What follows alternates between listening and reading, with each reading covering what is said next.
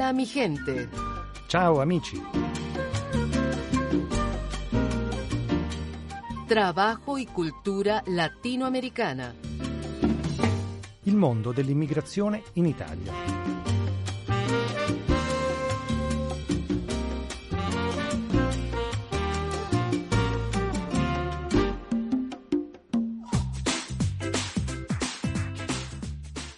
Hola mi gente, ciao amici, vi saluta Marisol Flores come ogni settimana. Benvenuti in questo spazio bilingue italiano-spagnolo della Radio Vaticana. Hola amigos, ¿cómo están? Soy Marisol Flores, como cada semana les doy la bienvenida a este espacio radiofonico de Radio Vaticana. Oggi parleremo di una notizia recente riguardante la decisione della Corte Suprema degli Stati Uniti di autorizzare la rimozione del filo spinato in Texas. Inoltre ci concentreremo sui progetti sociali come strumenti indispensabili per rispondere a problemi sociali. Esploreremo come questi progetti possano migliorare la qualità della vita delle persone in ogni aspetto, sottolineando l'importanza del benessere individuale come parte integrante del benessere della comunità. Vi ricordo che Hola mi gente ciao amici può essere ascoltato tramite il sistema podcast della Radio Vaticana visitando la pagina Vatican News programma Hola mi gente ciao amici. La humanidad se mantiene en constante movimiento. Andamos, Nacemos, Crecemos. por el mundo somos caminantes, vidas que se mueven.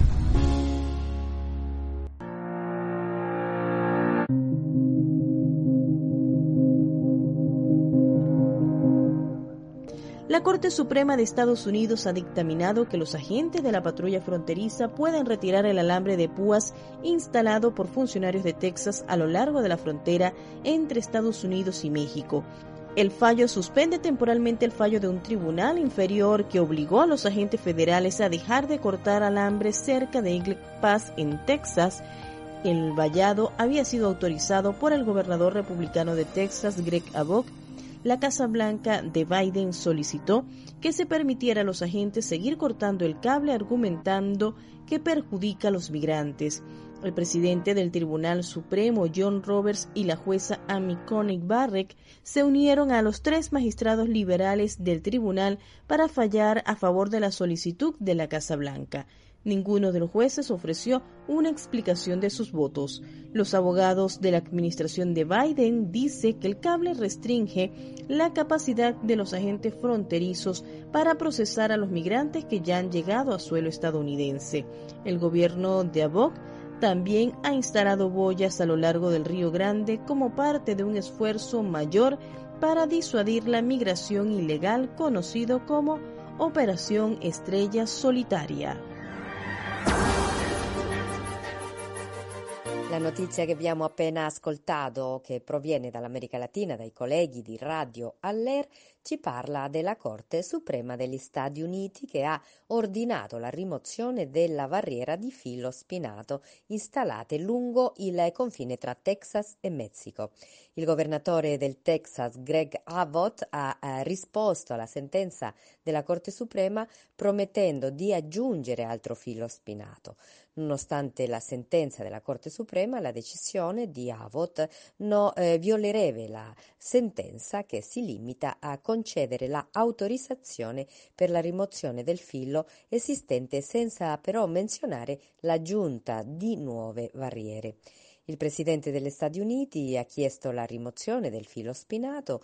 Questa richiesta è stata accolta con favore da molti, ma ha causato anche uno scontro tra il Texas e il governo federale.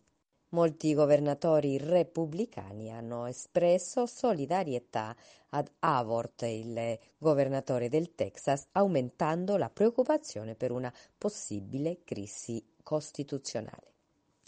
Vorrei fare una riflessione su questa notizia che dal punto di vista dei diritti umani eh, la questione del filo spinato al confine tra, tra Texas e Messico è complessa senz'altro.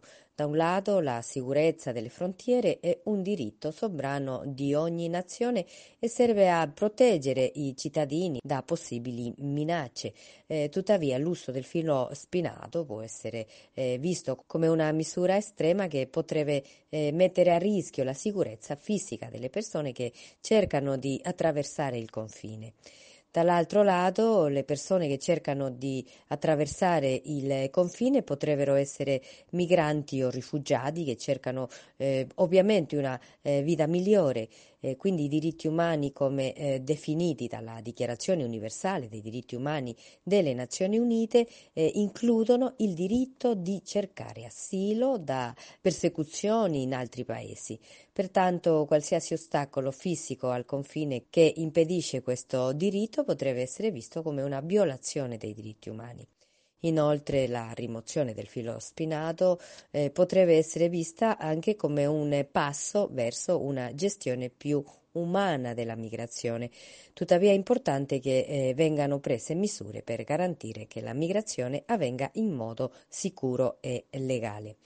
Possiamo concludere dicendo che mentre la sicurezza delle frontiere è importante, è altrettanto cruciale garantire che i diritti umani fondamentali siano rispettati. Questa notizia infatti evidenzia la necessità di un equilibrio tra questi due aspetti.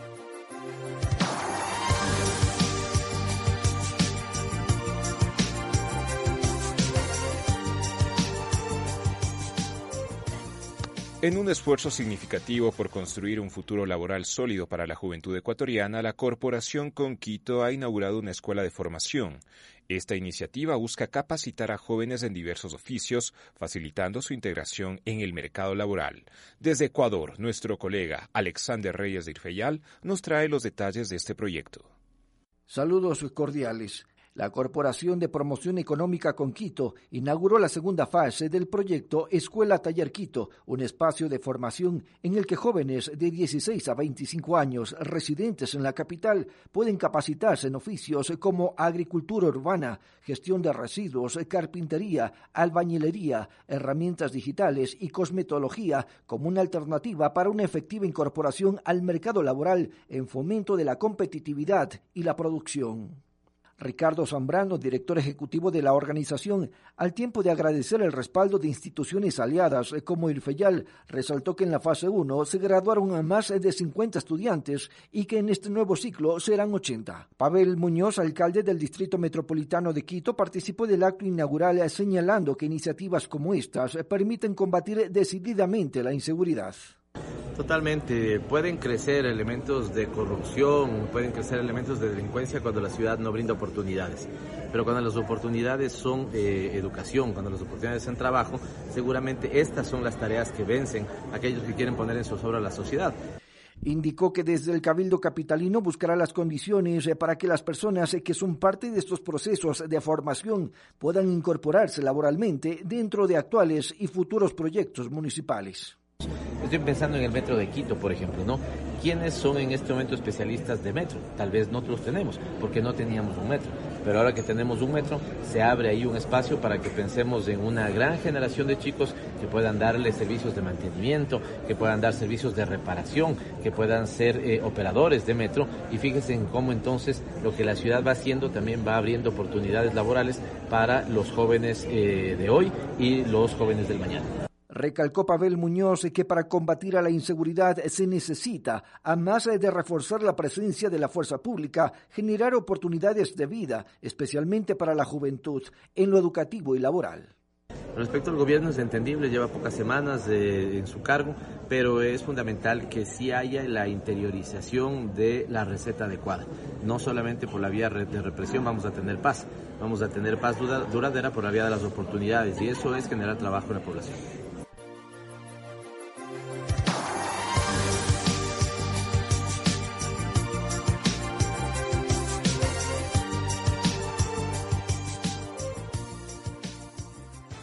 Servizio che abbiamo sentito ci arriva dall'Ecuador e riguarda il progetto Scuola Laboratorio Quito, che mira a formare e certificare giovani tra i 16 e i 25 anni in situazioni di vulnerabilità sociale ed economica attraverso borse di studio per mestieri. La sua essenza consiste nella formazione pratica in vari settori, incluso l'acquisizione di abilità trasversali, competenze digitali e capacitazioni imprenditoriali. Il finanziamento proviene dalla sovvenzione di cooperazione tra l'Agenzia spagnola di cooperazione internazionale per lo sviluppo AECID e Conchito, una agenzia di formazione. Questa iniziativa non solo offre opportunità formative, ma rappresenta anche un investimento nel futuro dei giovani, contribuendo a prepararli per affrontare sfide e, e inserirsi nel mondo del lavoro. Questa notizia che ci viene proposta dal nostro collega dell'Ecuador ci offre l'opportunità per evidenziare il ruolo cruciale di un ente di grande importanza nel supportare progetti sociali volti a promuovere lo sviluppo sostenibile. Parliamo della Fondazione Carit, un ente privato che nella provincia di Terni eh, sta eh, contribuendo in modo significativo a fronteggiare situazioni di vulnerabilità economica e sociale. La Fondazione Carit entro oggi 31 gennaio accoglie proposte di progetti concentrati su diverse aree di necessità come aiutare a chi vive in disagio economico promuovendo sviluppo e autonomia, favorire cure integrate per anziani e disabili con attenzione a persone con autismo e Alzheimer. Altro ancora, interventi di eh, inserimento lavorativo per soggetti in fragilità sociale integrazione e collaborazione tra eh, componenti della società con focus su famiglie con gravi disabilità e eh, sostenere uguaglianza di genere ed empowerment di donne e ragazze. Progetti questi che devono essere innovativi con attività sostenibili nel tempo e coinvolgere diversi soggetti per massimizzare l'impatto sociale. La Fondazione Carit si posiziona nella provincia di Terni come pilastro chiave per implementare soluzioni concrete a beneficio della qualità della vita individuale e della comunità in generale. Per concludere la nostra trasmissione di oggi, desidero condividere un'informazione di rilevanza culturale relativa sempre alla Fondazione Carit raccolte, il principale catalogo multimediale in Italia promosso dalla Commissione per i beni e le attività culturali di Acri, presenta la sua prima mostra online intitolata Pattos, valori, passioni, virtù. Questa affascinante mostra è accessibile da ieri 30 gennaio al 31 marzo 2024 attraverso il sito www.pathos.com raccolte.it. Curata con maestria dallo storico dell'arte Angelo Mazza, la mostra esplora l'iconografia femminile dell'Antichità e del Vecchio Testamento, presentando 80 opere di 60 artisti provenienti da 31 fondazioni. Tra le straordinarie opere in mostra si distinguono due autentiche meraviglie della Fondazione Carit. Giuditta e Alcella e Agar e l'angelo. Vi invitiamo quindi a non lasciarvi sfuggire questa eccezionale opportunità di immergervi nell'arte e nella cultura. Quindi visitate la pagina www.patto-raccolte.it per guardare queste bellissime e importanti opere d'arte. Per adesso è tutto, grazie di cuore per averci accompagnato durante questa trasmissione. Marisol Flores vi saluta e se volete vi aspetto anche la prossima settimana. Vi lascio adesso con la musica del continente latinoamericano.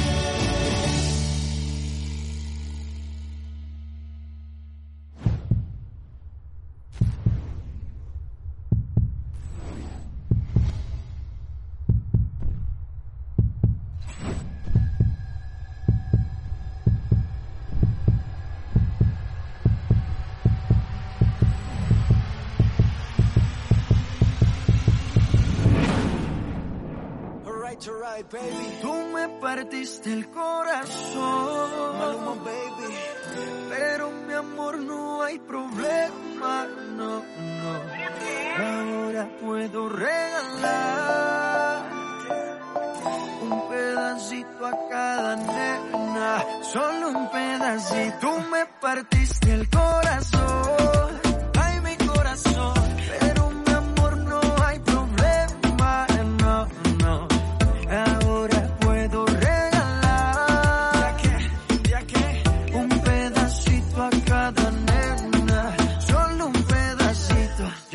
más con eso, cuento mami. Si desde el principio siempre tuve para nunca me avisaron cuál era el problema. Te gusta estar rodando por camas ajenas.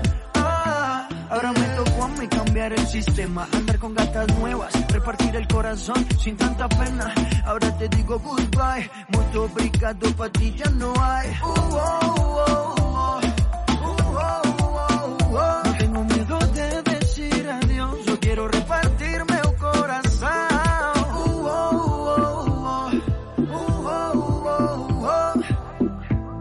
Ahora te digo goodbye, muito obrigado, pra ti já não há. Você partiu meu coração,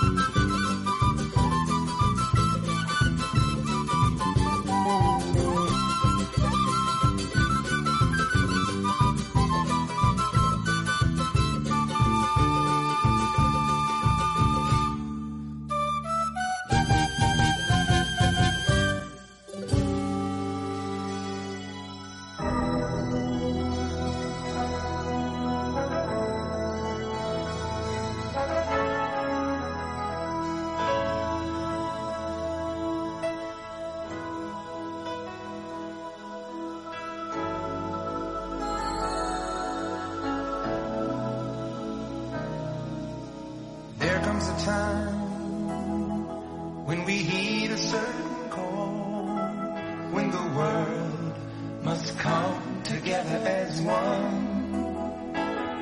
There are people dying. Oh, when it's time to lend a hand.